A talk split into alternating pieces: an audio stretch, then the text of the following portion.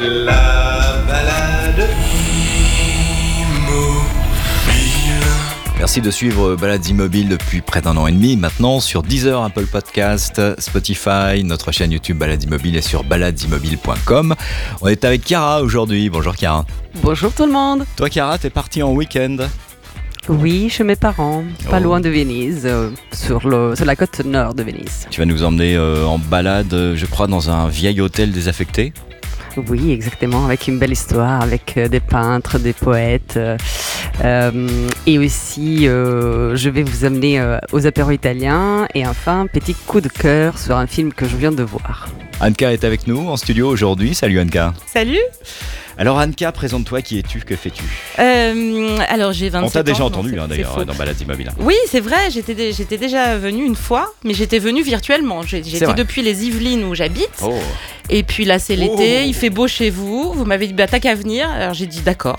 Et, et me voilà sur vos plages de- des Sables d'Olonne. Thomas, à Melbourne, c'est pas la même ambiance. Vous êtes euh, reconfiné, c'est compliqué chez vous toujours? Il y a un air de Euh, l'image. comment te dire Il est en train de craquer. Euh, Oui, c'est ça. C'est, c'est- si tu veux, que- que- comment on peut utiliser le mot ambiance C'est particulier. Tu nous dis, ouais, c'est l'été, c'est juillet, tranquille. euh. Nous, on est en hiver. On est confiné. On est en tôle. Euh, ouais, tout va bien. Super. Et malgré cette situation qui n'est pas évidente, on l'a bien compris euh, en Australie en ce moment, tu as fait une belle rencontre, celle d'un Français installé en Australie qui rénove de vieux didgeridoo. Et oui, juste un one spot entre, entre deux confinements, c'est beau ça, non, n'est-ce pas? J'ai fait mes devoirs et tout. Et pile poil avant d'être confiné, j'ai pu interviewer Renaud qui vient de la région parisienne. Et ça fait plus de 20 ans, je crois, qu'il vit aujourd'hui en Australie. C'est un musicien professionnel. Euh, et, vraiment une très belle rencontre. Et aujourd'hui, il rénove, il donne des cours de, musique et euh, il rénove des didgeridoo sans, les, sans toucher à l'histoire de l'instrument. Et c'est aussi un, très grand spécialiste de la guimbarde. Et t'en as une guimbarde près de toi? Pas du tout Me chauffe pas là-dessus Je démarre au quart de tour Ah ouais Effectivement. Anka, Chiara, Thomas, Letty également, l'équipe est au complet. Épisode 63 de Balades Immobiles, c'est parti. Anka, euh, tu, tu n'es pas venu les, les mains vides, de quoi tu vas nous parler Euh, des balades immobiles qu'on peut faire sur une plage, sur la grande plage des Sables d'Olonne, quand on attend son enfant qui est au club Mickey toute la journée et qu'on part à New York dans les années 80 grâce à Viviane Mayer. De, de façon trop- totalement improbable. Vous avez un libraire incroyable sur la vrai. promenade de. Clémenceau là. euh, Les Au fables Sable d'Olonne. d'Olonne. Les Ouais. Fables d'Olonne, ouais, ouais. Incroyable. Le type est un passionné, il est absolument génial. Il a Ouais. tout lu. Très bon conseil et euh, il a tout lu. Il est incroyable. Ou il nous fait croire qu'il a tout lu, ça c'est autre chose. Mais Il m'a non, non, ce type est Il incroyable. fait lire sa femme enfermée dans la cave. Ouais, c'est ça. Il m'a fait découvrir Viviane Mayer. Viviane Mayer, qui est une euh, photographe américaine découverte sur le tard après son décès. Euh, c'est une femme qui a fait de la photo toute sa vie à titre personnel.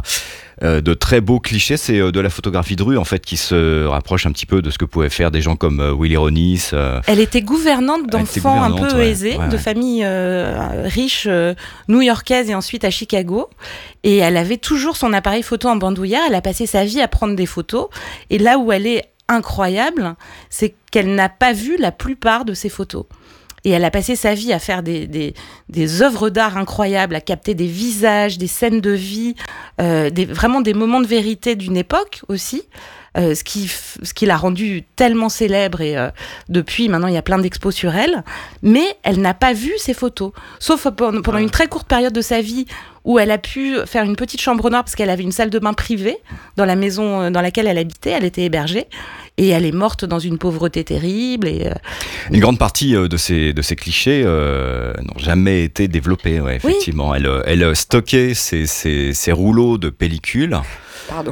et euh, c'est un étudiant qui a, qui a racheté ce stock, je crois, dans, dans une, une espèce de vente aux enchères. euh, un étudiant qui avait besoin de, de supports photographiques pour euh, son Ouais. mémoire. Et lorsqu'il a découvert ça, il a racheté le stock pour euh, quelques centaines de dollars. Et quand il a découvert la richesse du truc, il s'est dit, mais c'est, pas possible quoi, d'avoir... Et oui, il a commencé à faire des recherches. Et merci Internet, parce que du coup, en publiant, je crois qu'il a commencé par euh, publier ça sur Instagram ou Mm. sur les réseaux sociaux. Et quand il a vu toutes les réactions, il, ça l'a conforté dans l'idée qu'il y avait quelque chose d'extraordinaire à, à- à creuser, quoi.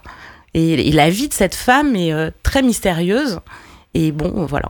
Euh, je viens de découvrir. Une femme euh, assez complexe, hein, euh, pas, extrêmement sympathique non plus. Il y, a, Euh, il y a be- il y a beaucoup de, de versions contradictoires. Il n'est pas impossible qu'elle ait eu une petite maladie mentale, on va dire. Oui, c'est possible. Euh, donc apparemment, elle était assez euh, cyclotimique et elle a laissé, euh, en tout cas, un souvenir impérissable auprès de toutes les familles qu'elle- qu'elle- pour qui elle a travaillé. Parfois un souvenir solaire et parfois un souvenir terrible parce qu'apparemment, elle était un, à Elle mangeait limite- les enfants. à la limite de la maltraitance avec certains enfants, ouais, effectivement. Ouais, ouais, c'était parfois assez, assez difficile. Ouais. Euh, ces photos, on peut les voir maintenant un petit peu partout dans le monde. Il y a des expos qui, euh, qui circulent. Il y en a une qui va démarrer à la rentrée à Paris. Ouais. Euh, je sais plus où, mais je, veux, je vous retrouverai ça. Mais euh, il y a- oui, il y en a régulièrement, euh, absolument partout. Il y a un film documentaire qui existe, qui a été fait justement, qui a été coproduit par ce fameux étudiant qui a retrouvé, qui s'appelle John Malouf. Euh, qui, qui date maintenant d'il y a un certain temps. Ce qui est assez, dizaine d'années à peu près. ouais. ce qui est assez rigolo d'ailleurs, c'est que en anglais ça s'appelle Finding Viviane Mayer, Ouais, donc on la ouais, trouve, et en français parce qu'elle elle avait des origines françaises en plus. Oui, hein. une partie de sa famille euh, était originaire de France et notamment des Alpes de Haute-Provence. Et de, et de, ouais, ouais, ouais. Et dans ce documentaire, justement, euh, on repart sur, sur les traces de Viviane Mayer en France, dans les Alpes de Haute-Provence et, et notamment dans le, dans le village dans lequel elle, elle a Elle a vécu une un partie peu, de sa vie. Deux, ouais. deux, trois ans, je crois, ouais, ouais, ouais. Absolument. En fait, c'était des, relations familiales très compliquées. euh. Et elle, elle a hérité à un moment dans sa vie euh, d'une d'une d'une demeure euh, là-bas. euh, qu'elle a mis deux ans à vendre, donc elle a passé deux ans sur place, où elle s'est avérée euh, femme d'affaires euh, épouvantable, mais elle s'est pas faite avoir. Au début, les villageois l'ont vue arriver en disant bon bah l'américaine, on va lui racheter ça pour une bouchée de pain et puis on n'en parle Elle plus. s'est pas laissé faire. ouais. Elle s'est pas laissée faire. Elle s'est pas laissée faire. Et du coup, elle a passé deux ans là-bas et elle a pris aussi des photos euh, là-bas. Et euh, cette période française est assez intéressante parce que euh, on a retrouvé des correspondances avec un, un studio de photos euh, français euh, avec lequel elle a essayé de faire affaire pour qu'il développe ses photos. Euh, en disant, bah, moi j'ai pris des photos euh, de l'endroit, euh, développez-les, il y en a qui sont vraiment bonnes, etc. Et c'est un des rares indices qui permet de penser qu'elle avait quand même conscience de la qualité de ses photos et qu'elle aurait peut-être voulu les voir si elle en avait eu les moyens. Ce qui n'a pas été le cas, euh, évidemment, pour elle. Mais moi, je trouve cette histoire incroyable. Ça- Ça m'a accroché parce que, je- en fait, il y a des artistes absolument partout. C'est fou de se dire que euh, cette femme a été nounou toute sa vie pour des familles qui lui disaient bon bah euh, fais-nous un café, euh, qui peut-être l'engueulaient parce que euh, les gamins c'était euh, tacher le t-shirt de chocolat, j'en sais rien, j'imagine un peu. Et à côté de ça, elle avait ce trésor dans ses placards que personne n'a- su. C'est quand même extrêmement rare. Et en plus, je trouve qu'il y, y a aussi cette notion de...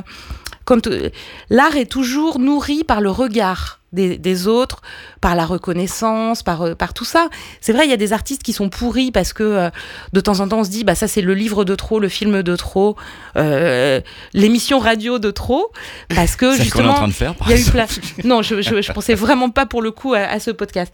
Mais euh, pa- parce que il y, a, il y a un trop plein, qu'il y a une attente du public, etc. Donc, en fait, il y a toujours ce cette relation avec le, le public. Et là, en fait, c'est un art qui s'est autosuffi à lui-même tout le temps, en fait. C'est et que- c'est euh, démentiel ce qu'elle a fait.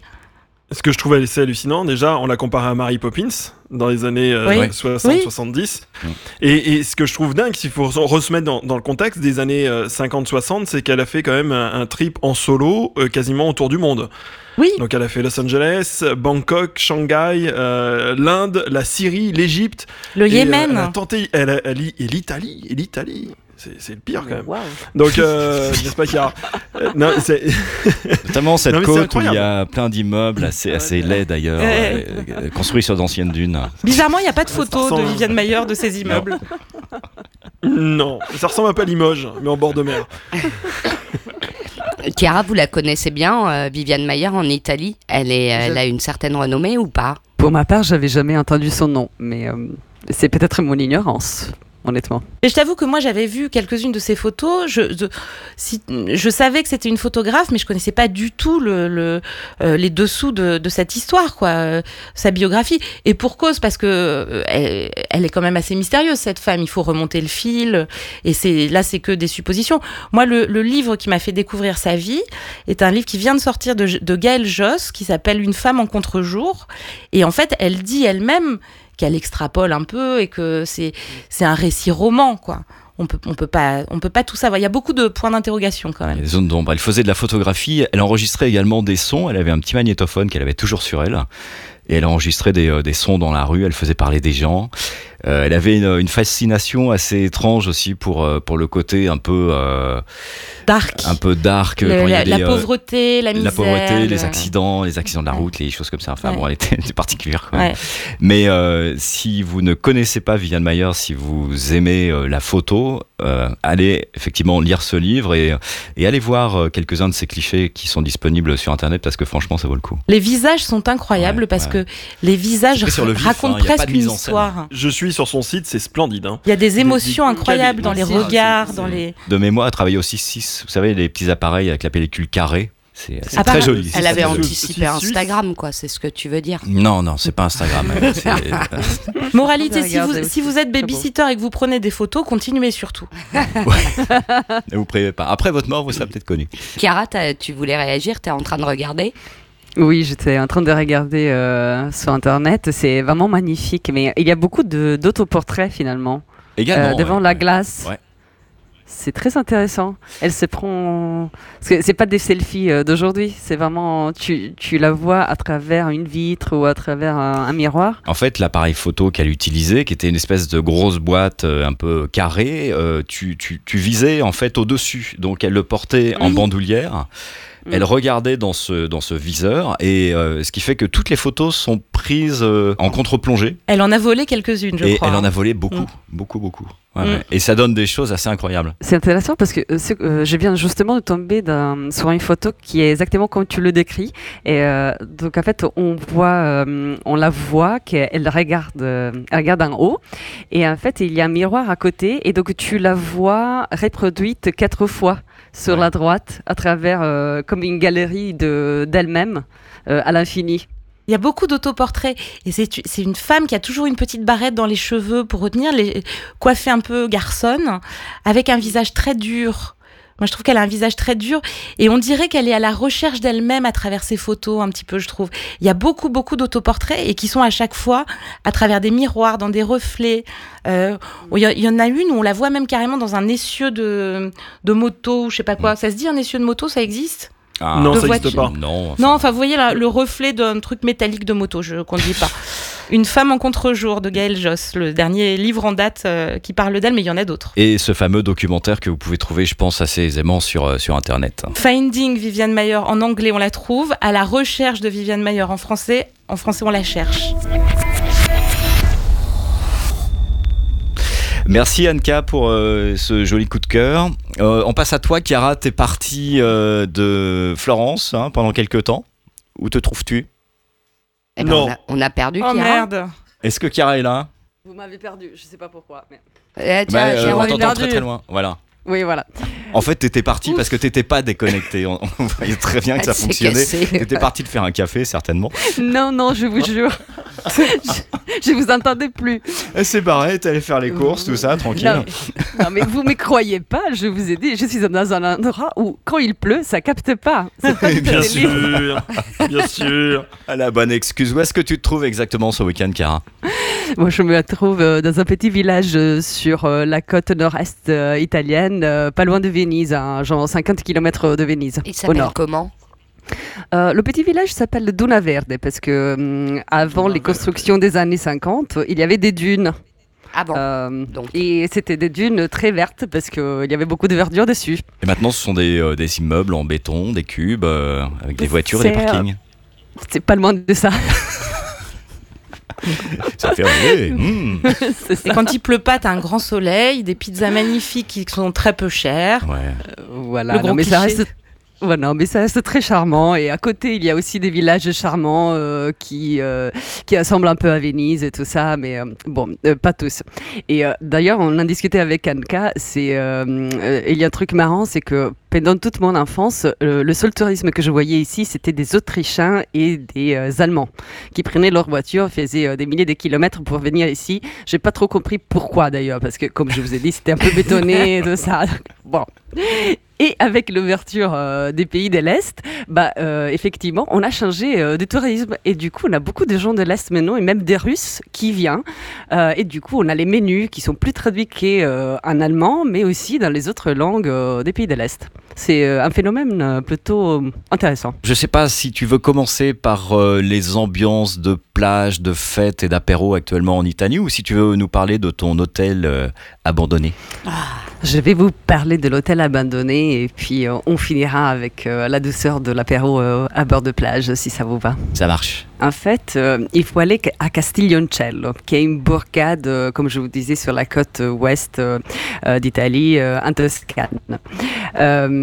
Castiglioncello, en fait, a deux plages principales. Une plage avec du sable doré euh, quand on descend sur la plage euh, sur la, sur la droite, et c'est la baie de Quercetano. Et sur le côté gauche, par contre, on a une partie de plage euh, faite par des rochers qui sont euh, parsemés euh, dans la mer, comme si c'était un crumble euh, avec euh, sauce à l'eau des mers. Pour... et Et, euh, et en fait, cette partie de plage finit sur euh, un, un- un bout, euh, je ne sais pas comment on dit, promontorio. Cas, peut-être tu peux Un euh, promontoire. m'aider? C'est ça, Un promontoire. promontoire. ouais. C'est presque pareil Merci finalement en italien et en français, il faut juste euh, changer la voyelle i. de fin, quoi. Un i ou un o. C'est ça. je peux toujours tenter ma chance. Donc sur le promontoire, en fait, on voit aujourd'hui euh, une position magnifique parce qu'en fait sur ce promontoire, tu vois toute la baie euh, et aussi euh, une bonne partie de la côte. Euh, en fait, on voit un hôtel abandonné. Et euh, c'est une histoire un, peu triste aujourd'hui parce que euh, cet hôtel est vraiment en ruine, euh, tout est cassé, euh, ça a été un refuge pour des animaux, une décharge pour les déchets, bref. Mais en fait, cet hôtel a une histoire un peu, euh, un peu magique parce que euh, c'était une résidence euh, d'un ingénieur, italien au tout début du, siècle dernier. Et, et puis, elle avait été rachetée par une famille de joailliers roumains. Pardon. Euh, et, euh, et donc cet hôtel, c'était un hôtel de luxe euh, très, très prisé à l'époque. Et notamment, il avait hébergé euh, Gabriele D'Annunzio. Je ne sais pas si vous voyez Non. qui, euh, qui c'est. Qui est-il? Non. C'est un poète très connu euh, en Italie euh, parce que euh, en fait c'était quelqu'un de extrême droite si vous voulez à l'époque. Et pendant la guerre la deuxième guerre mondiale c'était plutôt du côté nazi. Et il Un était homme sympathique. plutôt oui un homme sympathique très laid d'ailleurs et qui a fait euh, en fait il est connu pour des trucs un peu bizarres euh, genre euh, il a fait du euh, il a pris un petit avion à un moment donné euh, et il a fait euh, euh, du volantinage on dit ça? Là j'ai tenté ma chance mais je pense que ça se Du suit pas comme ça volantinage. non Est-ce que ça peut bien être? C'est quand tu as de bouts de papier et tu les fais voler au-dessus de quelque chose Ah, je connais pas. Oh là là, il prenait quoi comme. euh, Faire des avions. Vous faisiez des avions en papier, c'est ça Des avions papier. Non, non, Des bon. origamis Bon. bon, pour simplifier, il a pris son avion et il a jeté plein de papiers avec euh, des mots euh, sur euh, tout un territoire parce que Ah, il voulait faire un peu de, Du lâcher de la campagne. Pollueur De lâcher de papier, voilà. Et aussi, il est connu, mais je ne sais pas si ça tu veux l'enregistrer pour le podcast. il s'est fait pris une, un bout de- d'eau sur, euh, sur le dos, justement, pour se faire allonger le pénis. Tu vois Il sait quoi J'ai pas compris. Il- il- Il on- s'est fait enlever. Il s'est fait enlever une cote sur le dos pour se faire allonger son pénis. Ah oui, c'est original. Quel, quel rapport entre le dos et le. Je comprends pas. Je, je- Bah, il fallait bien trouver un nom. Ça doit être douloureux, Non, non Bah écoute, euh, je ne lui ai pas demandé, mais bon. En tout cas, c'était quelqu'un de assez spécial et bah oui. connu pour avoir beaucoup de, de femmes, euh, aimait beaucoup euh, comment, euh, se faire voir en société et tout ça. Bref, pour revenir à l'hôtel. En fait, il a séjourné dans cet hôtel euh, quand à l'époque il était marié avec. Euh, non, il n'était pas marié, je pense. Il était juste amant officiel euh, de Eleonora Duse, qui était une actrice de l'époque très VIP, très star. mais malgré ça, il, continue avec deux, à, avoir d'autres amantes. et parmi ses amantes, il y avait Juliette, hein, qui était la fille de quelqu'un qui habitait pas loin de Castiglioncello. Donc ils ont passé une nuit d'amour ensemble dans cet hôtel de luxe. Et euh, le matin euh, du dernier jour, en fait, il a décidé d'appeler cet hôtel Godilonda. Donc, il faut vous expliquer un peu euh, l'idée en italien. C'est-à-dire que Godilonda, c'est Godilonda, c'est-à-dire jouis Londres. C'est qui rappelle bien les nuits d'amour extraordinaires qu'il avait passées dans cet hôtel avec son amante. Et du coup, cet hôtel, depuis, a été nommé Godilonda. Et en même temps, il a écrit aussi un poème sur les vagues, euh, parce que, comme je vous ai dit, dans le promontoire, on, est au-dessus de la mer et il y a beaucoup euh, de houle qui rentrent dans cette baie. Et du coup, il a écrit un poème qui, du coup, est très beau, parce qu'il est basé sur euh, les sonorités des vagues. Donc, il est euh, composé par des mots qui rappellent le son de vagues. Donc, euh, il, euh, il, utilise des mots comme sciacqua, sciaborda, schiamazza, strozza, etc., qui rend l'idée du ch qui fait l'onde, qui fait la vague, pardon, quand elle tape sur les rochers. Euh, donc, cet hôtel a quand même beaucoup d'histoires qui ont à, voir avec euh, avec euh, d'autres euh, stars qui sont passés, qui ont, ils ont séjourné. Mais à la fin, les propriétaires romains ont fait faillite. Et donc, ils ont abandonné l'hôtel qui est resté sans propriétaire pendant des longues années, jusqu'au moment où ils ont réussi en 2017 à le vendre à deux Russes, deux propriétaires russes, qui ont euh, respectivement 85% des, euh, des, parts euh, et 10%. Le 5% restant est allé à un, type, un privé, de Turin, et, et, en fait, c'est le vrai problème, parce qu'ils ont acheté cet hôtel pour 5 millions d'euros, mais à cause du, du, veto que euh, ce petit mec de Turin continue à mettre sur les projets des Russes, bah, finalement, il n'a jamais été restructuré. Et donc, il reste abandonné euh, probablement euh, à jamais. Voilà l'histoire. Et, il est bizarre, ce, petit gars de Turin. Pourquoi il veut pas restaurer? C'est pour une question de moyens? Non, je pense que en fait les Russes proposent toujours des, des projets plutôt envahissants voilà, pharaonique. Euh, et, euh, et l'idée, c'est de rester euh, avec un projet plus éco-compatible. Tu es rentré dans cet hôtel, Chiara, tu as pu le visiter?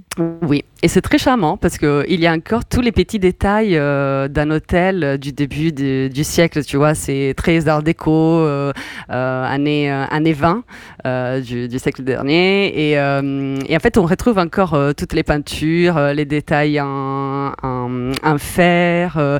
et euh, et c'est génial parce qu'en fait, tu peux encore bouger entre euh, les différentes pièces. Euh, tu reconnais les pièces qui étaient des salles de bain, des chambres, etc. Mais en fait, comme tu as plus de fenêtres et plus de portes, tu as des vues comme si tu étais dans un prisme. Tu as, des vues qui se multiplient. sur, sur ton champ de vision. Et il y a encore quelques meubles ou quelques bibelots ou c'est complètement vide hmm. aujourd'hui? Non, il y a quelques petits détails, euh, mais c'est essentiellement la structure, euh, un, dur. Tu as pris des photos? Oui. Ouais, on pourrait les, mettre, sur la page Facebook de Balades Immobiles. Ah, on va faire ça. Si, si. C'est très... Ah oui, en plus, il y avait une piscine euh, chauffée déjà à l'époque. Euh, et on la voit encore. Donc, euh, tu vois très bien toute la décoration, un petit. Mosaïque. vous savez, les, les mosaïques. Mm. C'est très, c'est très charmant. Merci, Chiara, pour cette balade. Thomas? Tu es toujours là, Thomas? Oui. Bien sûr, je suis toujours là. Je, peux pas bouger. Je que parti. oui, c'est vrai que c'est un petit peu compliqué pour toi. Euh, Thomas, tu as rencontré un, type assez génial, un Français installé en, Australie qui, euh, qui rénove et, qui euh, collectionne de vieux didgeridoo. C'est toute une histoire et c'est vraiment tout un art. Alors oui, j'ai été inter- interviewé juste avant le lockdown, Renault. Euh, ça m'a marqué qu'ils viennent de la région parisienne parce que tu t'y attends pas. Ouais. On a une connaissance en plus en commun, donc on s'y attend encore moins. Et en fait, c'est un musicien qui jouait du heavy metal à l'époque et qui a complètement basculé dans la musique Ah ouais. du monde. Alors ça, c'est très drôle. Ah ouais. Et en fait, il me racontait, mais il y en a plein. En fait, il me racontait qu'il y a beaucoup de gens euh, euh, dans notre génération. Je parle de, de la tienne, Fabien, Laetitia, euh, Chiara, qui, qui- qui jouaient du heavy metal, Chiara, euh, de la- de notre génération, qui jouaient du heavy metal et qui ont basculé dans la musique du monde. Ouais. C'est étonnant, hein Ah ouais. On retrouve Renaud tout de suite.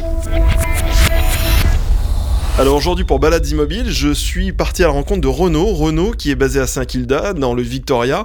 Il est spécialiste, c'est un, spécialiste plus plus du, du didgeridoo. Est-ce que tu peux nous en dire plus sur cet instrument Renaud? Alors bonjour à tous, oui, c'est un instrument qui est assez euh, unique. Euh, on, on trouve, euh, on trouve qu'en Australie, mais pas dans toute l'Australie non plus.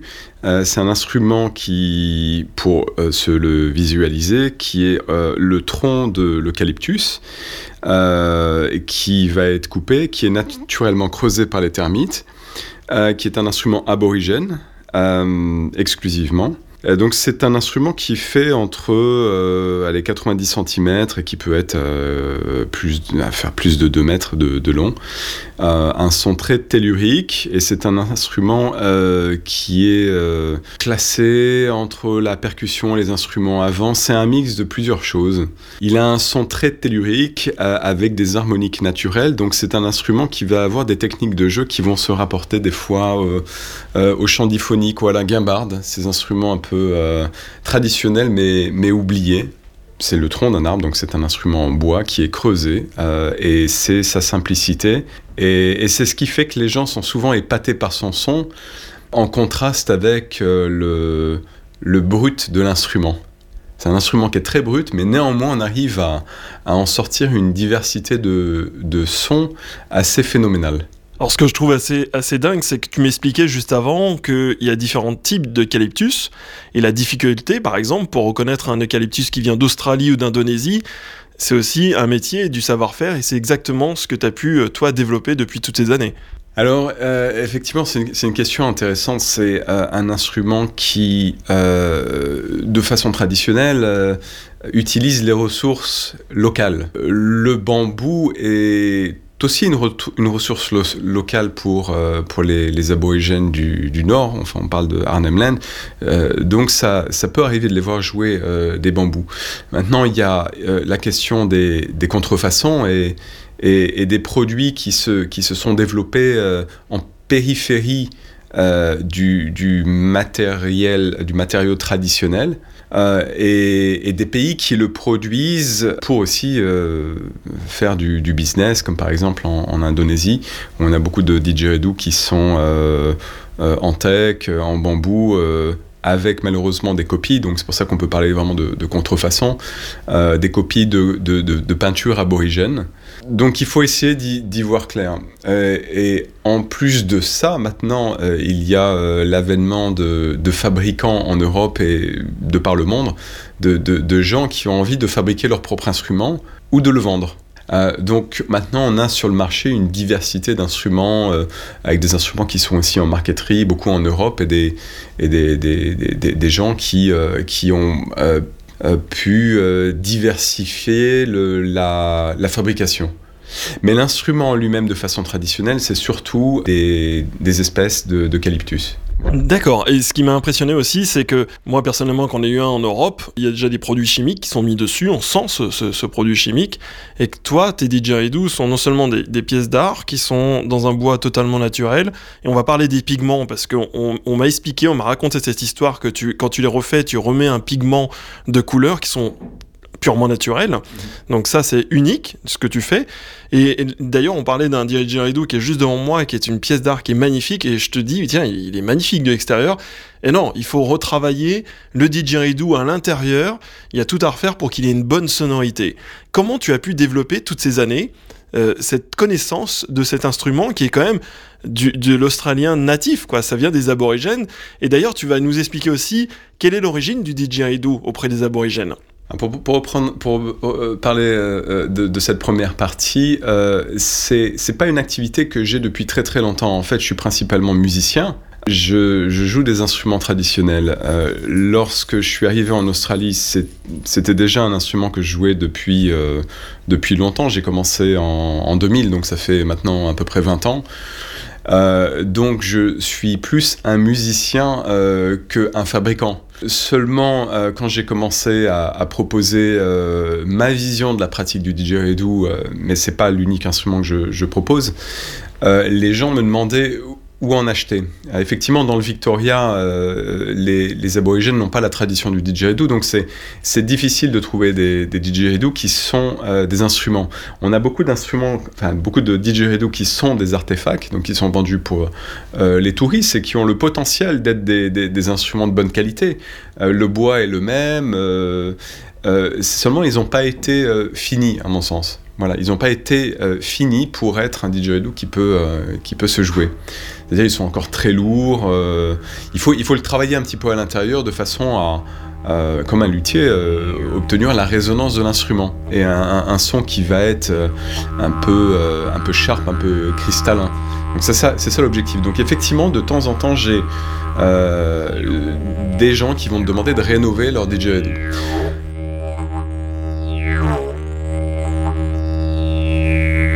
La, limite de ce que je fais, c'est euh, que je ne vais pas euh, empiéter sur euh, les, peintures, par exemple. Les peintures, je ne les fais pas, c'est du domaine de la culture aborigène, de la tradition aborigène, donc je ne fais pas ça.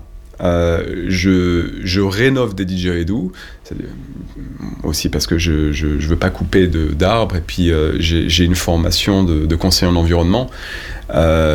L'année dernière, on a eu aussi tous les bushfires. Donc...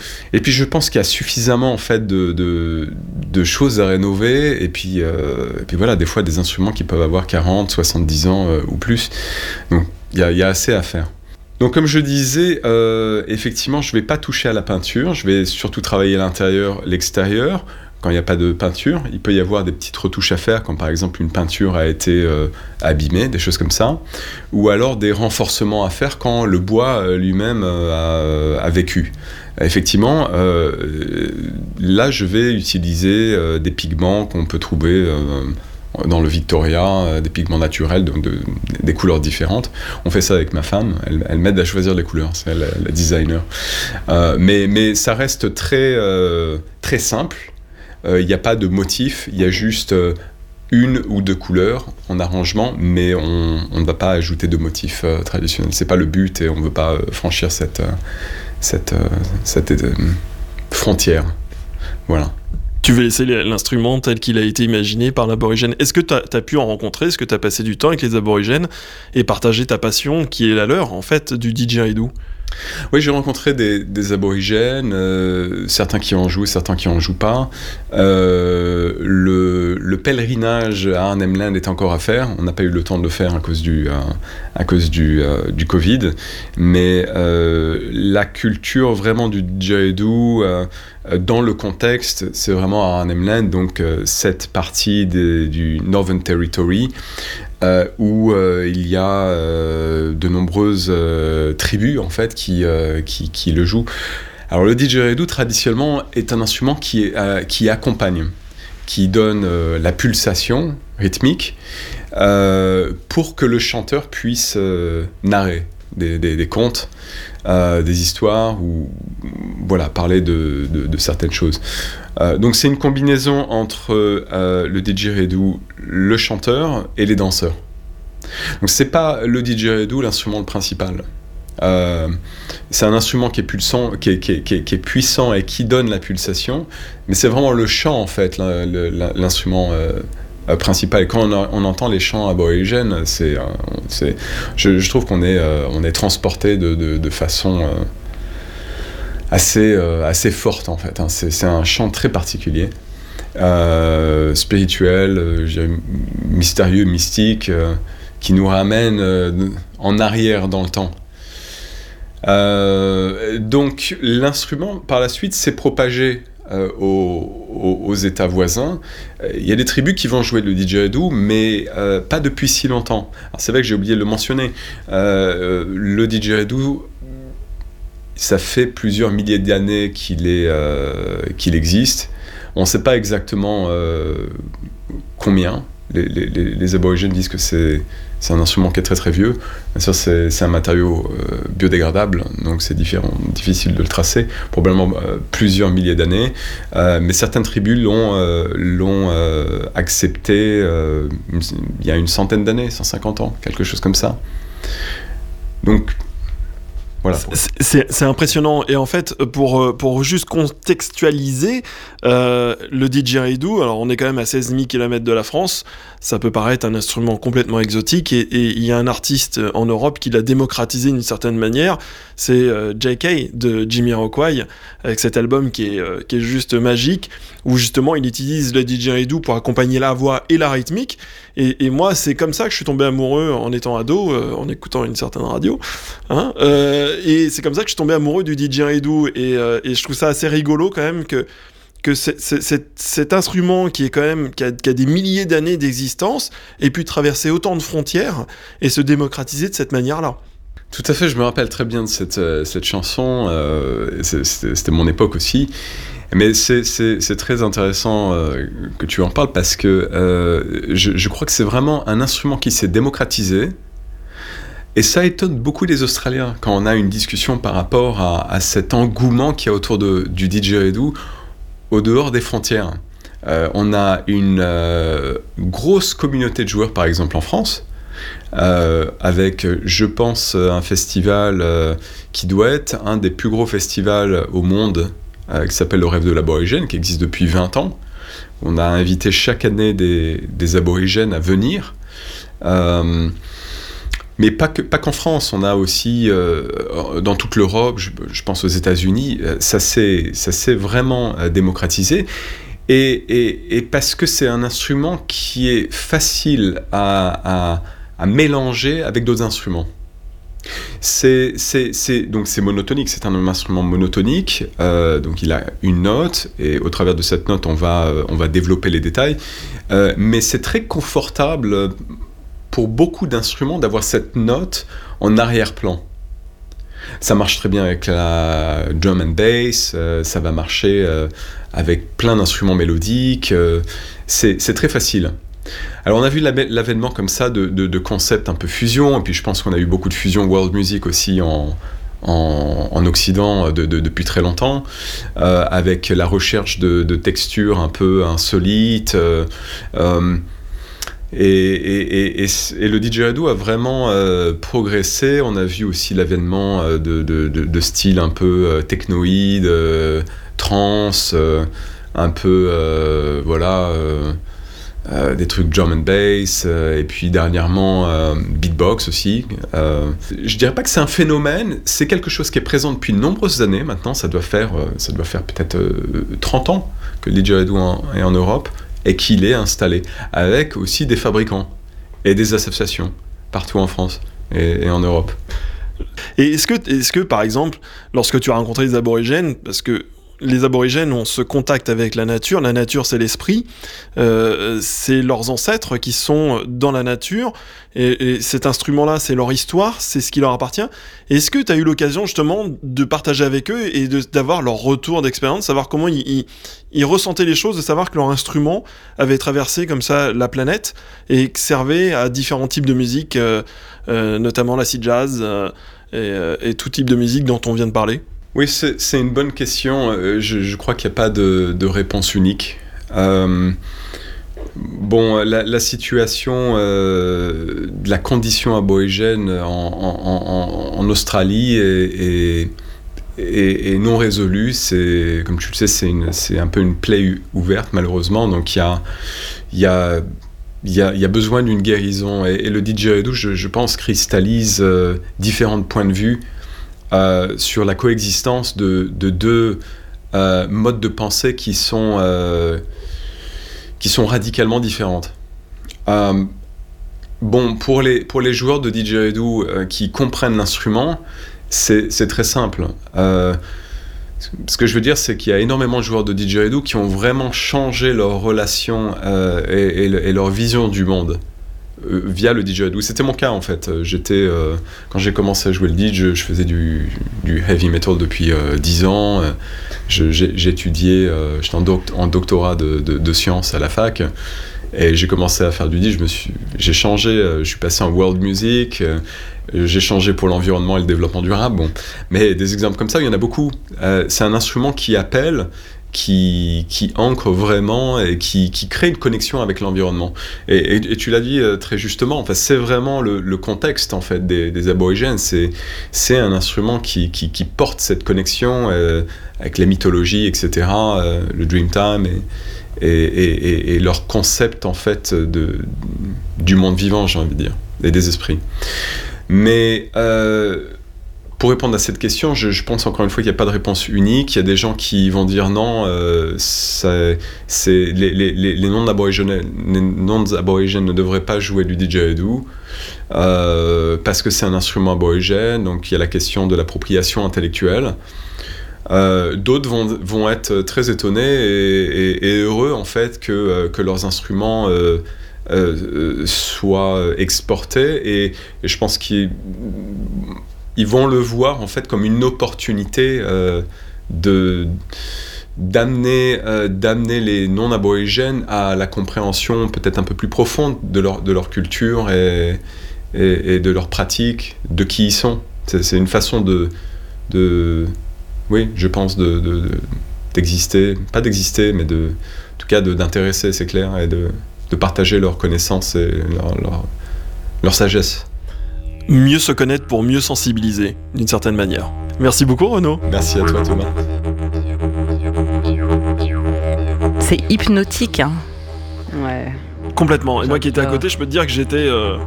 T'as dormi en fait En transe Non, non, ça, tu dors pas avec ça, c'est pas possible. C'est une patate d'enfer. Hein. C'est hyper puissant comme son. Oh, il doit y avoir un paquet de vibrations quand t'es à 50 cm.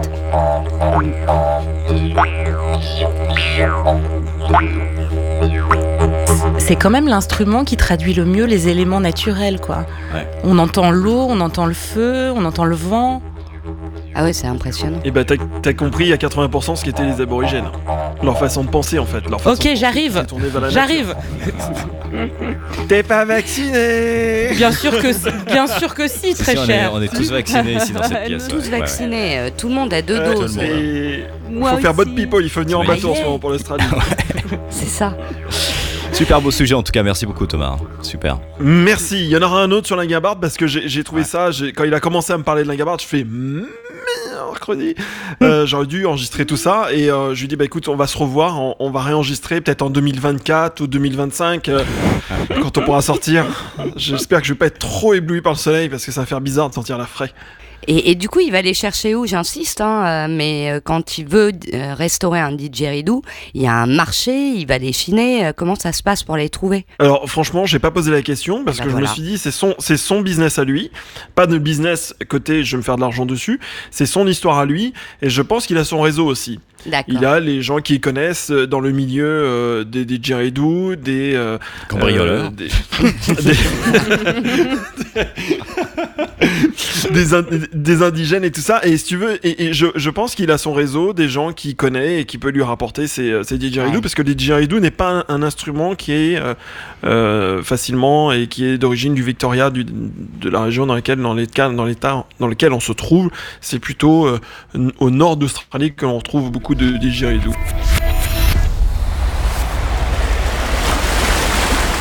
Et on revient à toi, Chiara, en ce moment en Italie, euh, autre ambiance, hein, c'est plutôt euh, musique, euh, concert, détente.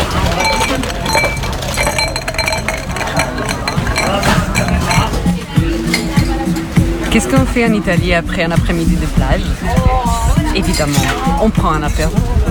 Pas n'importe où, mais dans le plus bel bar, c'est lui qui a le soleil en face pour regarder le coucher de soleil. C'est ce que nous on a fait. On est venu ici, on est entre amis, on a des bières à la main, on mange des chips et aussi des schiacciatine, qui est un pain typique d'ici rempli euh, avec du fromage, euh, du euh, jambon, du roast beef même et des tomates bien sûr. On regarde, on regarde le soleil se coucher, on est heureux, on parle, on rêve, on a la tête remplie d'idées et d'imagination, et surtout, on est bien. Et c'est comme ça tous les soirs chez vous Oui, Oh là là. Je vous fais un c'est ça. Attendez, moi j'ai un son aussi. Attendez, j'ai un son. Écoutez bien. Bah Louis, il se passe rien. Y'a rien C'est mort C'est le son du non-apéro. Le non-apéro de Thomas. T'entends une bagnole passer tous les 20 minutes Là, c'est une fête, quoi. Chiara, j'ai envie, j'ai envie de rebondir sur une des boissons dont tu parles, le spritz. Oui, Euh, tu sais qu'à Paris, maintenant, c'est décliné à toutes les sauces, que c'est Mm. fait avec tout sauf du prosecco. Mm. Euh, et moi, je trouve ça assez rigolo parce que j'ai le souvenir de mon grand-père italien qui prenait de l'apérole pur en sortant de la plage. Et les, les petits vieux euh, ita- italiens vraiment se faisaient un petit shot de c'est un truc qui s'appelait le bitter, je crois. hein. C'est Tu ça, dois savoir ça, mieux que moi, euh, qui était un peu l'équivalent. Et c'est hyper drôle de voir à quel point c'est devenu la boisson hype. Il y a- il y a- Oui. C'est une espèce de success story commerciale hallucinante. euh. hallucinante. Mais euh, ça, c'est justement Aperol qui l'a fait parce que Spritz, euh, comme tu le dis, ça existe depuis la nuit des temps. Et en fait, on a les différentes versions des Spritz. C'est-à-dire que c'était à la base pas du prosecco, hein, c'était du vin plat de base, allongé avec des le- voilà, Ouais. coupé à l'eau. Euh, et ça, c'était le spritz bianco, donc euh, le, le basique, euh, avec un petit euh, bout de citron. Et après, on pouvait le macchiare, le faire macchiato, c'est-à-dire ajouter un peu d'apérole ou de bitter ou select, par exemple dans la région de Venise. Mais sauf que apérole, après, on en a fait, comme tu dis, une histoire commerciale dingue, parce qu'il a fait un truc extrêmement malin, mais il a fait un truc déjà préparé que, à mon avis, est imbuvable. parce Dégueulasse, c'est dégueulasse. c'est dégueulasse. Ça n'a rien à voir avec un spritz. C'est une boisson qui d'ailleurs est vendue au prix d'un cocktail, n'est-ce pas? Oui, oui, À c'est 12 vrai. euros euh, sur les terrasses parisiennes. Oui. Mais, euh, Combien? c'est un- combien?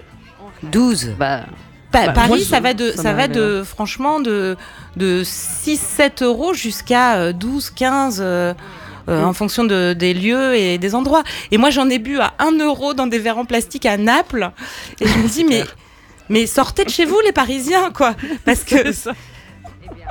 Mais c'est un phénomène qui, euh, euh, qui est comme ça en Italie aussi. hein. À Rome et à Milan, on boit les mêmes euh, boissons euh, qu'à Paris. hein. C'est-à-dire, on fait pas d'esprit de vrai. Donc, c'est toute une lutte entre tradition et commercialisation. Et, et. Chiara, il y a, il y a un cocktail comme ça, euh, typique de Venise ou de Florence. Bah, de Venise, justement, c'est le spritz. C'est né ici. D'accord, je savais pas que c'était né à Venise. Et à Florence, il Ouais. y a quelque chose C'est quoi la Euh, boisson non, à- typique C'est du vin rouge, du Chianti Ouais. euh, à la base. Parce Ah qu'à Venise, si à Florence, euh, on boit, on boit du vin. Ça te parle. Fabien Ah, le Non. À la route des vins, près de. Alors en La réputation Toscane. qu'on est en train de me faire dans ce podcast. En Toscane, d'ailleurs- euh, t'as une super route euh, comme ça, Chiara, euh, la route des vins qui passe par J'adore, Montepulciano. je l'ai faite. et C'est magnifique. C'est J'y ça. suis il y a allé. que des- Il y a que les Français qui font ça. justement. Alors, je rebondis parce que tu parles de tournée et justement, moi, je voulais te poser une question sur la- la- la- l'apéro italien. Ça me passionne. hein, je suis désolée, mais c'est un sujet dont on peut parler pendant des heures. hein. Pardon, Fabien. Euh, moi, j'ai un souvenir il y a un, un petit moment maintenant d'avoir rencontré des étudiants vénitiens à Venise qui m'avaient entraîné dans une tournée des bars incroyable. Et je n'ai jamais retrouvé ce concept ailleurs et je ne sais plus comment ça s'appelait. Il y avait un nom pour ça. En fait, tu s'appelle- arrivais le soir, tu, tu vois de quoi je parle? Alors, pour Bien sûr. expliquer, je sais pas si, si vous, ça va vous parler, euh, Letty, Fabien, euh, Thomas, mais moi, il y a que là-bas, que ce soir-là, que j'ai vécu ça. Tu arrives, tu as un groupe de gens où le seul point commun et le, le, le, le- ouais c'est ça le seul point commun c'est que on veut tous aller boire des coups et découvrir un vin euh, un bar euh, euh, une ambiance quoi et tu arrives et tu dis ah, bah moi j'ai euh, euh, 10 euros 50 euros 100 euros je bois que du rouge ou je veux que des cocktails et après tu suis t'as une espèce de guide t'as un mec qui est là qui prend l'argent de tout le monde et qui dispatche et qui négocie des tarifs de groupe. Donc en fait, tu commandes une bouteille avec des inconnus, mais c'est un groupe qui se balade de bar en bar ensemble jusqu'au moment où bon bah il, il vient te voir, il te dit bon bah tes 50 euros c'est fini, est-ce que est tu, épuisé. tu continues ou tu arrêtes? Et, euh, et j'avais trouvé ça extraordinaire en fait. Moi j'étais partie Oui, seule à Venise, je n'ai pas passé un moment seul. Oui. Bah, je suis contente que tu me dises ça. Et d'ailleurs, ça s'appelle la tournée des Bacari. Ah, merci. quindi voilà. au, au Giro dei Bacari. Parce qu'en fait, on le fait à Venise. C'est qu'à Venise, il y a plein. Je pense que je vous en ai euh, parlé d'ailleurs Oui, dans un précédent ouais, podcast. ouais, Ouais.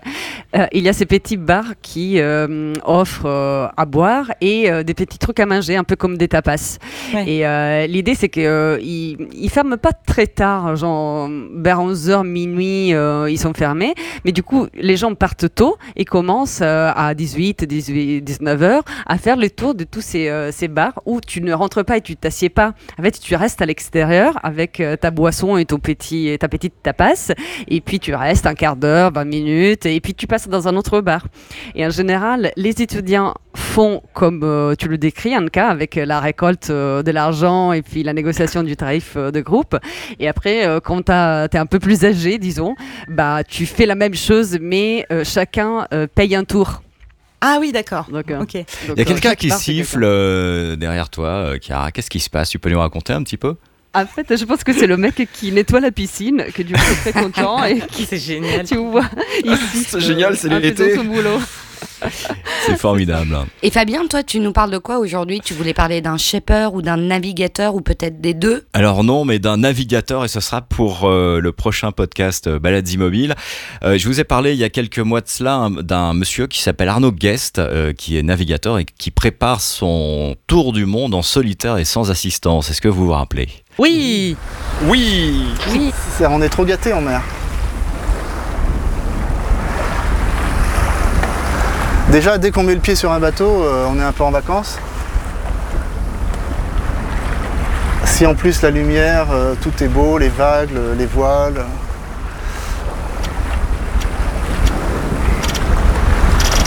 Souvent, j'ai pas envie d'arriver. J'ai juste envie de, naviguer. Et l'arrivée, elle est plus décevante que le, passage. J'aurais bien fait plusieurs jours de plus. Après, les gens à terre, ils s'inquiètent. Eh bien Arnaud, je suis retourné le voir euh, il y a quelques jours. Arnaud prépare euh, toujours son bateau pour la Golden Globe Race qui va avoir lieu en 2022, donc il lui reste encore euh, à peu près une petite année de, préparation. C'est tout un parcours parce que la particularité de cette course, c'est qu'elle elle s'effectue donc en solitaire et sans assistance. Il faut savoir que la dizaine de navigateurs qui va s'élancer d'ici un an depuis le port des Sables d'Olonne va partir pour une durée de 7 à 10 mois, voire 12 mois. Il navigue aux instruments. hein. Ils naviguent aux instruments à l'ancienne, au sextant. Ils n'ont pas droit au GPS, à tous les appareils de, de navigation moderne qui ont, sont embarqués sur un bateau. Alors ils sont effectivement sur le bateau, tous ces appareils, mais ils sont fermés dans un coffre et sous-scellés. Ils n'ont pas le droit de s'en servir, sauf si vraiment ils sont euh, dans une situation périlleuse. Et là, effectivement, ils ont le droit de s'en servir, mais ils sont disqualifiés. Donc Arnaud euh, prépare euh, cette course autour du monde depuis euh, à peu près un an, un an et demi. Il a racheté un vieux bateau des années 70-80 qui est un Barbican 33, qui est un vieux bateau qu'il a fait transformer pour la course, hein, parce qu'il faut que les bateaux soient bien équipés avec des, des caissons étanches à l'intérieur pour éviter euh, euh, de couler, de- des, euh, des prises d'eau, etc. Enfin bon, c'est toute une préparation qui est assez, assez complexe et, et assez coûteuse. Et la particularité de ces, de ces navigateurs, c'est qu'ils en fait, ils se lancent dans l'aventure avec un minimum de moyens. Donc ils ont tous trouvé un ou deux sponsors, mais on n'est pas du tout sur les budgets d'une course comme le Vendée Globe, par exemple, où là, ce sont des bateaux récents qui coûtent des millions d'euros. Là, on est vraiment sur des budgets qui sont de l'ordre de 60 à 80 000 euros pour, pour une course, ce qui n'est pas très élevé. Donc, ce que je vous propose, c'est que le mois prochain, on est en train de, de réfléchir un peu à la question, mais ce que je voudrais faire, c'est partir sur le bateau Pour les premiers tests. pour les premiers tests avec Letty et faire le podcast en direct sur le bateau de notre ami Arnaud Guest euh, depuis le port des Sables d'Olonne. Avec un peu de chance, on va réussir à sortir du port et à partir un petit peu euh, dans la baie. Et vous en Italie, à Melbourne et euh, à Florence, pour toi, Chiara, euh, eh bien, vous pourrez euh, assister en même temps que nous, en fait, au récit d'Arnaud et peut-être à quelques manœuvres sur le bateau. Vous pourrez interagir avec lui. On va se débrouiller pour qu'il soit équipé. C'est-à-dire que même s'il monte au sommet du mât, il pourra vous parler et vous pourrez lui parler. Et je pense que ça risque d'être assez rigolo, tout cela. Voilà, donc ça c'est pour le prochain Balades Immobile. Avant de se quitter, Chiara, tu voulais nous parler de ton coup de cœur ciné Oui, euh, j'ai euh, j'ai vu en fait euh, à Florence un film documentaire euh, qui s'appelle au moins en italien, euh, après voir si comment il a été traduit en français, mais Picasso en Palestine. Euh, donc euh, l'idée c'est que c'est un documentaire comme je disais et donc c'est un truc qui s'est vraiment, euh, vraiment passé et c'est un artiste euh, palestinien euh, qui s'appelle Khaled Ourani euh, qui euh, à un moment donné a eu un rêve euh, c'est lui de hum, porter une œuvre d'art de Picasso d'Europe en Palestine. Ce qui n'est pas du tout euh, anodin. Euh, en fait, en visitant un musée aux Pays-Bas, euh, un musée qui s'appelle Aben Museum. Il s'était rendu compte que dans les caves du musée, il y a plein de, euh, de, peintures euh, et d'œuvres qui en fait font souvent le tour du monde parce qu'ils sont prêtés au musée à droite à gauche euh, et, euh, et c'est quelque chose d'assez huilé euh, qui marche très bien. Mais en fait, aucune de ces œuvres euh, finit jamais en Palestine pour euh, tout un tas de problèmes euh, logistiques et, et de complications qu'il peut y avoir et de risques exactement. Et du coup, son idée c'était que, en fait, ainsi faisant, la Palestine était privée d'une partie de culture et, il voulait combattre contre ça sur, une, sur un plan de principe déjà, sur un plan de redonner un espace de liberté euh, dans un pays euh, où euh, qui, qui était en guerre euh, et qui la liberté, en fait, c'est pas trop qu'est-ce que c'est. Et donc il s'est entêté à réaliser son rêve et, et il a réussi. Et donc, il a filmé tout le process du début de l'idée euh, au moment où vraiment euh, l'œuvre a été euh, mise sur un mur d'un musée construit exprès pour exposer cette œuvre de Picasso. Et ce film est incroyable parce que. En fait, c'est le truc que, que moi j'ai bien aimé, c'est qu'il il a une esthétique euh, low-fi. Euh, il n'y a pas, un- comment dire, il n'est pas soigné ni dans les couleurs de la pellicule, euh, ni dans les images. C'est vraiment du vrai, de- du chevret, parce que c'est dur. Et, et en fait, on filme toutes les complications, comme à partir de l'assureur qu'il faut convaincre à assurer cette œuvre qui coûte un million de, qui est estimé un million d'euros. Euh, et donc, euh, il suffit pas juste de lui dire quelle est l'œuvre, quel est le parcours. En fait, l'assureur va en Palestine, à Ramallah, et il fait euh, lui-même tout le parcours que l'œuvre fera euh, dans les jours euh, à suivre. Euh, et donc, il se rend compte de tous les checkpoints, de ce qui se passe, de toutes les variables euh, et euh, qui, qui, qui peut qui peut se passer. Euh, et après, il y a toute la bureaucratie. euh, euh, il faut se poser des fois des questions, mais est-ce que le traité ATA s'applique ou pas Parce que en fait, euh, il a été euh, signé par Israël euh, en disant que si c'est signé par Israël, ça va s'appliquer aussi en Palestine. Mais en fait, ce traité est fait par des pays qui ne reconnaissent pas la Palestine sous ces termes. Bon, bref, c'est des complications aussi juridiques impossibles. Et en fait, ça, à un moment donné, il dit une phrase que j'ai beaucoup aimée, c'est que des fois, ce qui est compliqué, c'est pas le problème, c'est que des fois, tu n'arrives pas à comprendre la nature même du problème. Et donc, tu sais même pas d'où attaquer euh, le problème pour essayer de le résoudre. Euh, et euh, donc, j'ai trouvé que c'était bien parce que c'est une histoire vraiment qui s'est passée, parce qu'il y a beaucoup de- d'envie. C'est c'est une bataille qui, qui réussit à la fin, mais parce que vraiment, on le veut avec beaucoup, beaucoup de volonté. Et donc, on surpasse tous ces obstacles. et à la fin, on arrive à, la, à la montrer aux citadins euh, de Ramallah.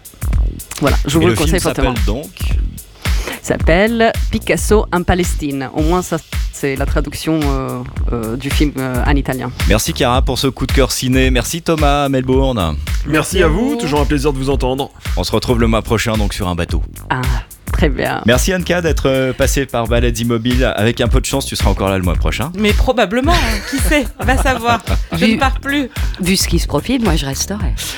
À sa place. Ah bon, après. C'est vrai que c'est très tentant. veux. hein. Merci les copains. À très vite. Salut. C'est la balade qui s'arrête là, voilà.